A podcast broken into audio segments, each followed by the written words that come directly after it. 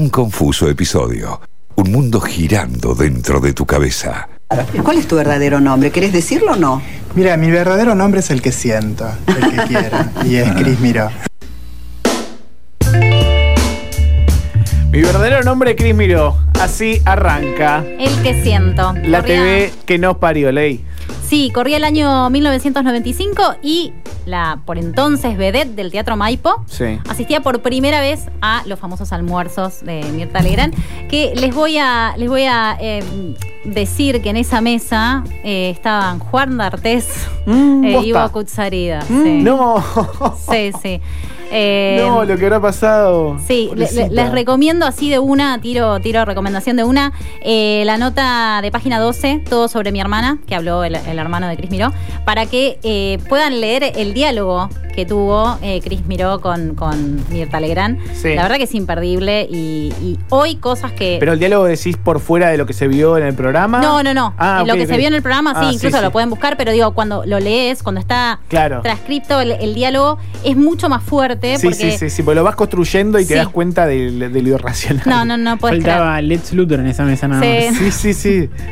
No lo puedes creer realmente. Bueno, les vengo a hablar justamente de, de la biopic que se va a hacer de, de Chris Miró. Eh, ya están en tratativas con un productor argentino y posiblemente se vaya a ver por Netflix. Mirá, Sí, qué bien. Sí. La trama de la serie va a estar basada en el libro Hembra, Chris Miró, Vivir y Morir en un País de Machos, que es un libro que hizo Carlos Sansol en, en el 2016. Y la investigación que, que llevó a cabo Carlos para hacer este libro duró seis años. Wow. Sí. Cómo me gustan esas cosas, la gente que labura con Pero tiempo y viendo- zarpado, oh, qué lindo. zarpado. La verdad que eh, sí, es, es un gran libro. Es de la editorial Milena Cacerola, que vamos a tener seguramente eh, después novedades de nuestra produ de esa editorial. Sar- No sé por qué lo dijo. Todo Suspenso. conectado acá, No, está ¿eh? todo conectado. Este programa es, es un telar. Tremendo. De la abundancia. Tengo una pregunta y espero no comprometerte Sí. al aire, ¿no? A ver. Pero la, la investigación fue casi tan larga como el, eh, eh, el estrellato de ella. ¿O, o Sí. cuánto duró la carrera de ella? No me lo imagino tan longevo igual. No, no, eh, fue, sí, cinco años. Cinco Claro. años. Eh, duró, fue, fue muy cortita la, la carrera. Así ella. todo dejó todo un tramo súper importante Sí, porque que fue la primera trans que apareció en la tele. La verdad que, eh, a ver, lo- los voy a ubicar un poquito en contexto. Eh, Chris nace en el año 1965 y para que ustedes entiendan el contexto en el que se crió, desde 1950 regía en nuestro país un edicto policial que eh, era como una especie de normativa Sí. regulatoria de la moral, que decía, se va a detener a todas aquellas personas que transitan por la vía pública vistiendo ropa del sexo opuesto. No. Sí. Eh, este dicto eh, se deroga en 1999, que es el año en el que Chris muere.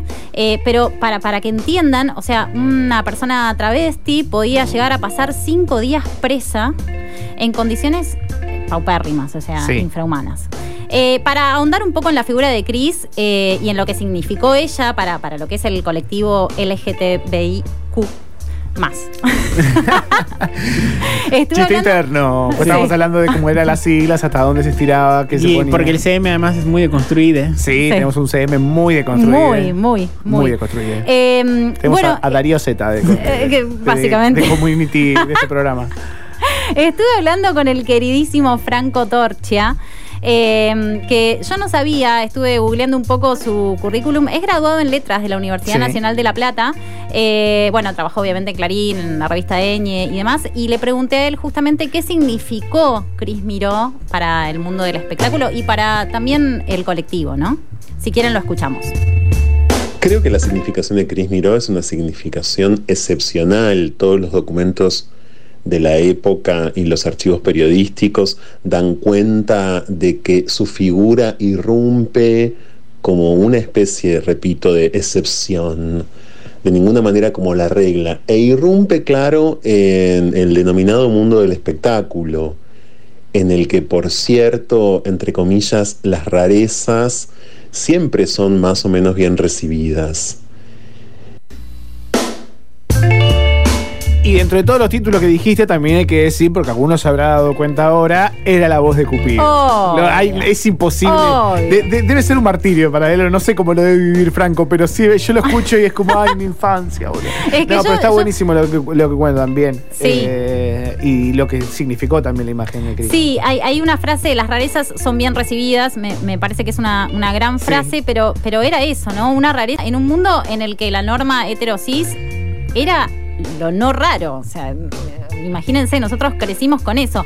Y Franco me decía también que, que Chris tenía un estilo eh, que fue también muy disruptivo, porque era de una finura eh, que contrastaba un poco con esa rareza que se le adosaba. Eh, era muy diplomática, muy fina, no, no, no caía en los escándalos, o sea, mm, la realidad es que nunca se enojaba, no carajeaba a nadie, o sea, no, no caía en lo grotesco, ¿no? Sí, no, que quizás eso lo hubiese disparado más y Claro. no, y sin embargo construyó su, su carrera eh, en base a lo que a lo que ella era, a lo que Sí, ella quería y que la figura pública, digamos, y que, digo, la imagen pública se utilizaba de una manera contraria a lo que mismo ella era en Tal televisión. cual. Porque para, el, para, a ver, durante fuimos creciendo, yo la imagen que tenía de Chris Miró estaba más alegada al chiste de la persona travesti que a lo que ella realmente representó y que me Sí. fui enterando con el tiempo, porque tampoco la, la había eh, en televisión o algo, eh, y que, digamos, lo que costó de construir la imagen que, que tenía ella popularmente. Sí, y además eh, era muy formada. Bueno, ella había estudiado odontología, pero más allá de, de- de su carrera, no, no terminó odontología. Lo que a ella la, la perdía era todo lo que tenía que ver con el mundo artístico, ¿no? Se formó como bailarina, estudió actuación también. eh, y, mm, y un poco lo que le preguntaba Franco era sobre su vida. Eh, ella fue hija de un militar retirado y de una, de una Wow. ama de casa. Eh, y ambos centrados en los mandatos de hace 22 años atrás. Claro. O sea, imagínense, ¿no? No, lo, lo que debe haber sido crecer eh, en el seno de esa familia, en donde eh, er- eran dos hermanos. ¿Sí? El hermano de ella estuvo hablando para, para el aniversario número 20 de, de- de su muerte.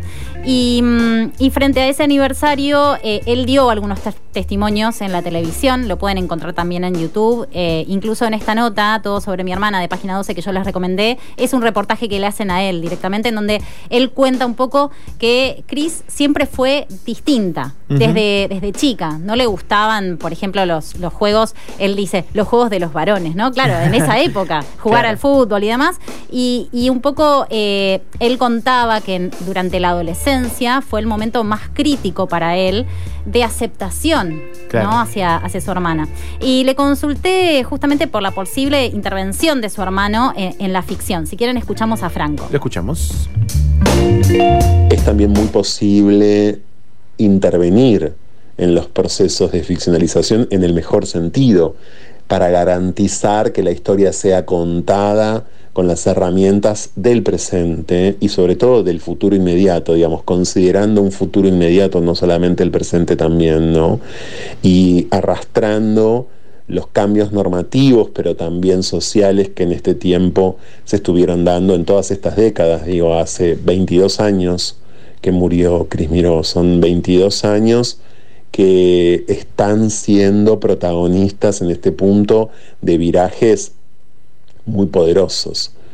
Por lo que para mí, para garantizar una narración ajustada al presente, sin, digamos, moralidad en ese punto, está muy bien que desde ya intervenga el hermano y además que intervenga con la ternura, con el afecto, con los recuerdos.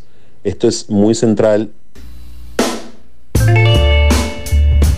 Con el amor y la ternura, decía Franco, ¿no? Creo que son claves para entender el discurso de, de quienes se criaron hace 20 años atrás. O sea, repito, eh, eh, una sociedad en la que realmente eh, todo lo que no se ajustara a lo que era el binarismo hombre-mujer estaba mal visto, pero mal visto a tal punto de la discriminación, o sea, Sí, del sí, maltrato.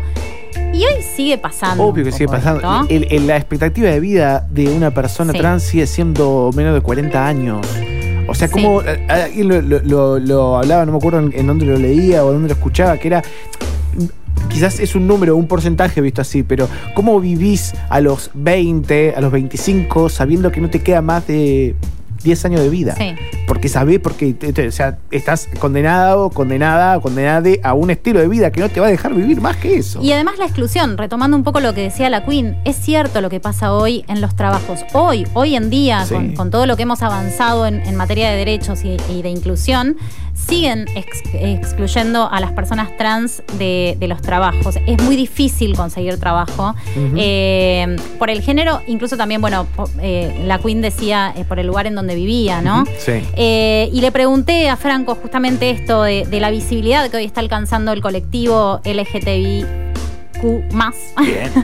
eh, en las ficciones.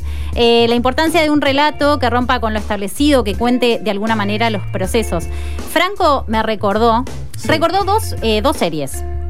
Uno que tiene que ver con la veneno y que- con la que él no está de acuerdo con cómo se cuenta esa serie. Una española. Sí, la Es una española. que está en Netflix, sí. Sí, que está en Netflix. Eh, me decía que era como un relato muy Disney, ¿no? Yo la verdad que no la vi a la veneno, no sé si la Me vieron la debo, ustedes. sí que Yo pero he también leído me la buenas, sugerencias, básicamente. Bueno, él no estaba de acuerdo con cómo se contaba, como un relato Sí. muy de Disney, muy de princesa. Y, y por otro lado, eh, también me recordó eh, la tira eh, 100 días para enamorarse, que, Sí. que también voy a hablar de, de eso en la tele que nos parió, seguramente en, en los próximos capítulos. Ajá. Este como un gran pendiente tuyo. este Sí, gran ahí está por. hoy, lo, hoy no. Eh, sí, sí, sí, sí, es un gran pendiente. Pero es muy acá, muy Sí, acá en los sí. Claro. todavía. Demasiado contemporáneo. Demasiado. Bueno, ahí Maite Lanata hacía el papel de un chico trans, Sí. ¿no? Y contaba eh, un poco, relataba toda la, la- la transición, la verdad que muy bien contado y demás. Pero Franco eh, decía algo que, que- que a mí me, me resulta muy interesante y que tiene que ver con cuán transformadora es la ficción, ¿no? De la realidad. Eh, sobre todo teniendo en cuenta en este contexto que eh, Tehuel no aparece, ¿no? Sí. Eh, así que si quieren lo escuchamos. Y en este sentido, respecto de, de la tercera pregunta sobre hacer series con identidades trans, bueno, a esta altura, habiendo tanta proliferación al respecto, em, habría que preguntarse algo que yo me permito preguntarme muy seguido y es hasta dónde la ficción, que justamente es ficción, que precisamente trabaja con materiales que pueden estar en la realidad, pero que al ser ficción los relabora y, y los instala en un plano que no es el plano real. ¿Hasta dónde eso tiene una capacidad transformadora? Hay una confianza muchas veces, a mi criterio, desmesurada en que la ficción transforma la realidad.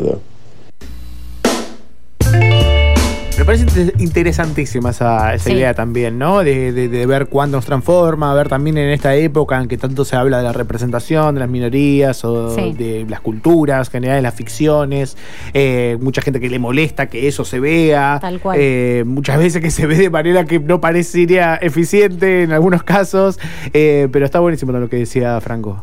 Sí, yo para cerrar eh, esta columna traje un libro, Sí. que es el libro de Camila Sosa Villada, Las Malas, que habla justamente de Cris Miró porque relata en una parte del libro la muerte ¿no? de Cris Miró.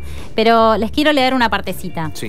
Yo tenía 13 años apenas, todavía no comprendía lo que pasaba dentro de mí, no podía ponerle palabras a nada de eso. Y entonces apareció Cris Miró en la televisión, en los programas más importantes de esos años, porque era la primera vedette travesti de la Argentina, la primera que reconocieron los medios de comunicación. Cris se sentó en uno en los sillones más caros de la pantalla, con las conductoras más rubias, más bobas, más conservadoras del momento, y era la más bella.